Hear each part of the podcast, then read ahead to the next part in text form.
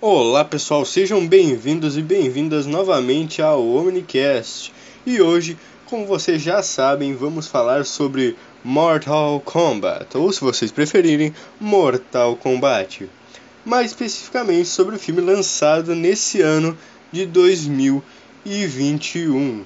Eu vou começar falando sobre alguns pontos técnicos do filme, sem dar os famosos spoilers indesejados, que eu deixarei mais pro final do podcast, mas já deixo claro que mesmo se eu contasse toda a história do filme para vocês, sequer haveria algum tipo de impacto. Afinal, o filme traz um roteiro preguiçoso em todos os aspectos. Bom, vamos falar sobre um dos pontos mais positivos do filme, primeiramente, que na verdade não é tão bom assim. Eu estou falando do visual dessa película tanto dos cenários quanto dos efeitos especiais. Detalhe: o filme teve um orçamento de 50 milhões de dólares e isso para um blockbuster de Hollywood equivale a um hambúrguer e uma coquinha gelada. Mas agora, brincadeiras à parte, para um filme desse porte é um orçamento considerado bem abaixo do comum. Então, nos quesitos visuais e nos visuais apenas, podemos dizer que o filme fez o que pôde.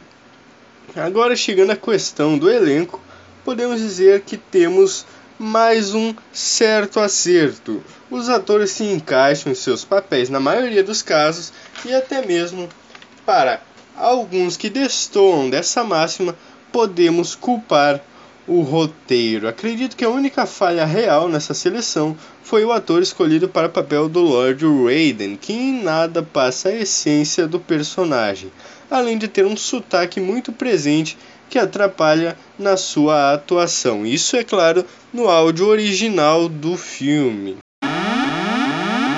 Então, pessoal, vocês ouviram aí a sirene, isso significa que agora os spoilers estarão liberados. Iremos falar sobre o triste enredo do filme. Como já imaginávamos, a história do filme não inova em exatamente nada, o que geralmente não seria um problema, exceto por um detalhe que se chama Cole Young. Esse personagem foi introduzido pelos executivos da Warner e deveria servir como um guia para os telespectadores menos habituados ao mundo de Mortal Kombat.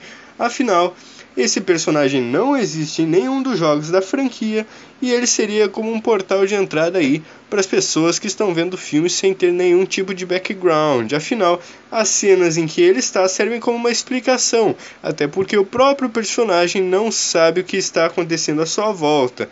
Então, tecnicamente, enquanto o personagem aprende, as pessoas que assistem também aprendem junto com ele mas esse personagem serve unicamente para criar momentos anticlimáticos e momentos sem sentido nessa trama, o que não falta e tudo ficou ainda pior com a adição desse personagem em específico.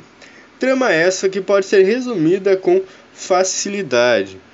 Nós temos o Outworld e o Earthrealm, ou o plano terreno, nossa conhecida Terra. Esses mundos batalham há séculos e essas batalhas ocorrem em um torneio entre os campeões de cada dimensão, o Mortal Kombat. Logo no início do filme, sabemos que o Outworld já ganhou nove torneios e, se ganhar o décimo, poderá invadir a Terra. Essa é uma história já bem conhecida pelos fãs dos games, mas a partir de agora teremos algumas mudanças como a origem dos poderes de cada personagem, que antes não existia nos jogos. Parece uma ideia boa, mas garanto para vocês, não é. E tal origem de poderes se dá por uma marca, que é uma espécie de tatuagem do logo da franquia que é posta nos campeões da Terra. Vou falar agora um pouco sobre o início do filme para vocês e também sobre alguns personagens que serão pontuais na trama. Bom, logo no início do filme, nós temos uma cena onde é mostrada a base do clã Shirai Ryu e seu mestre Hanzo Hazashi. E essa base, alguns instantes depois, é invadida pelo clã Lin Kuei e seu mestre Bi-Han, que mais para frente será conhecido como Sub-Zero. Lembrando que o mestre Hanzo Hazashi será mais para frente conhecido como Ninja Scorpion. Bom, pessoal, a luta se desencadeia e o clã Shiraiu é completamente dizimado, restando apenas o ninja e mestre Hanzo Hazashi. Ele então leva consigo para a morte alguns dos ninjas do clã Lin Kuei, restando apenas ele e o mestre Bihan numa luta sangrenta e final. O Hanzo Hazashi perde a luta e é assassinado pelo Sub-Zero, mas antes de morrer, ele diz que um dia voltará. Depois que acaba toda essa carnificina, temos mais uma cena nesse vilarejo onde mostra o Lord Raiden entrando em uma dessas cabanas e encontrando um bebê que estava escondido. A cena acaba com ele levando o, o bebê consigo. Chegamos então aos tempos atuais e somos apresentados ao protagonista do filme, que é o Cole Young, que é um lutador de MMA que já está bastante decadente. Então, pessoal, nós temos várias cenas, vários fillers, temos Jax se encontrando com ele, pois afinal Jax está ciente da marca de dragão que todos têm, porque são campeões do planeta Terra, e está indo atrás de todos os campeões para protegê-los de uma possível ameaça.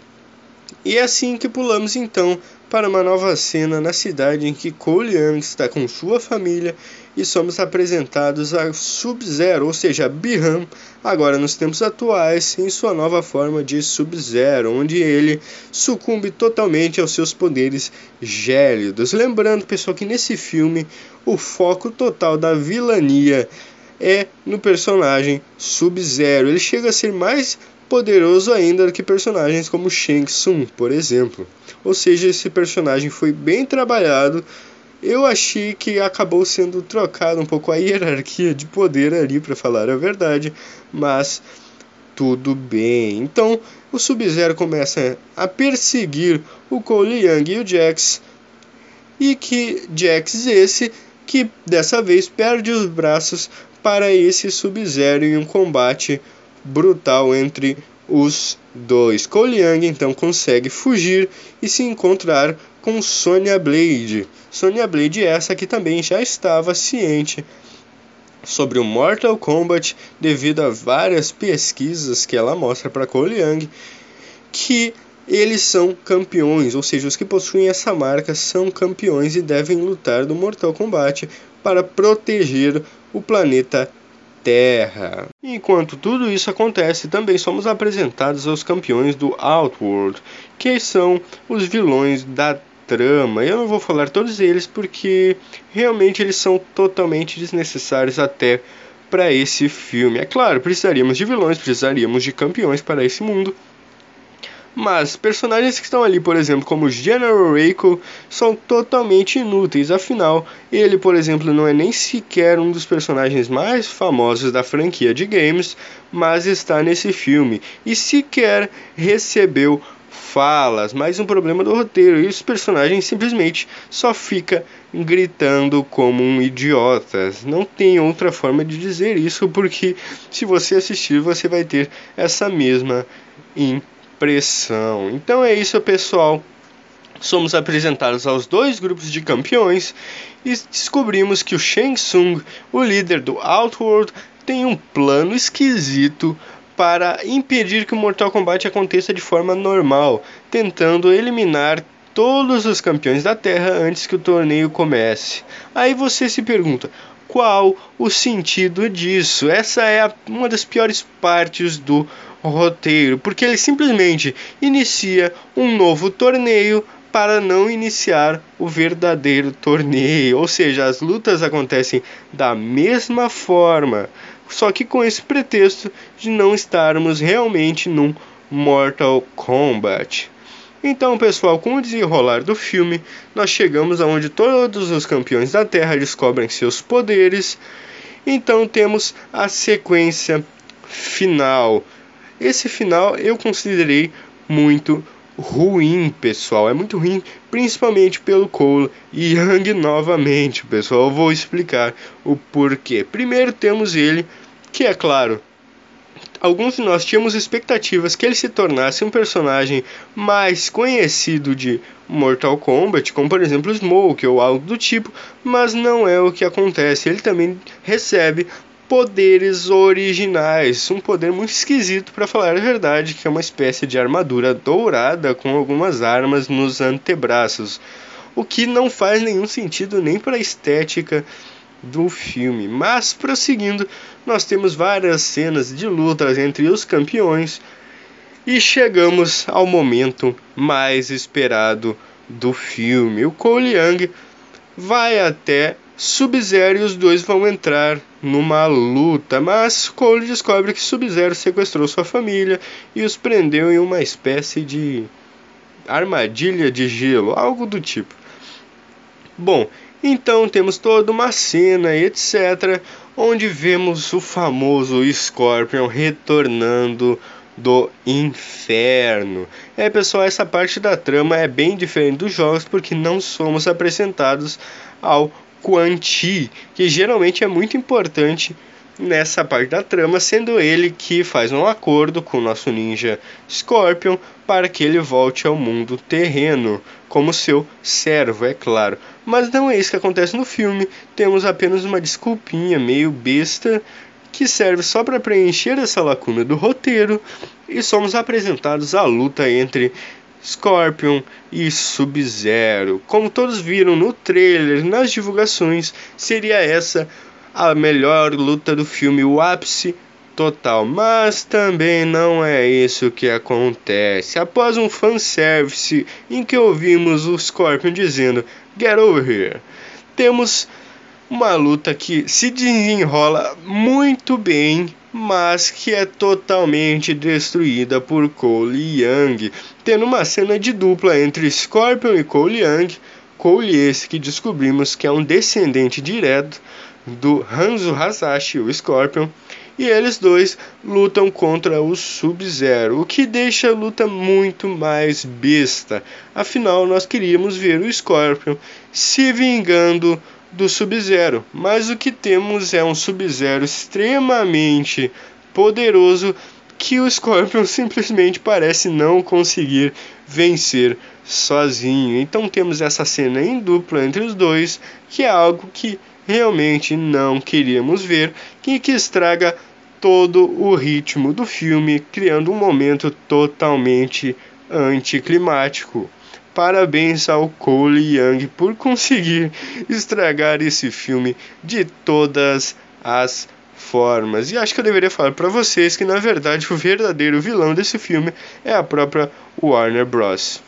Pois então, pessoal, falando em fanservice, eu não poderia de comentar sobre algumas falas ditas por alguns dos protagonistas do filme que acabam deixando o roteiro ainda mais vergonhoso, o que poderia ter sido uma ideia bem legal de nós podermos ver algumas falas dos games inseridas nesse longa aí de 2021 trouxe momentos que você só quer fechar os olhos e fingir que não aconteceram. Tais momentos como quando o protagonista derrota a vilã numa luta em que ele não sofre nenhum tipo de golpe e após derrotá-la com um golpe sangrento, ele diz Flawless Victory, que vocês sabem que nos games, quando você derrota um oponente sem sofrer dano, existe uma narração que diz isso ao final da luta. E isso é muito legal, pessoal, mas como vocês já devem imaginar, num filme ter um personagem que olha para a câmera numa espécie de quebra de quarta parede e diz isso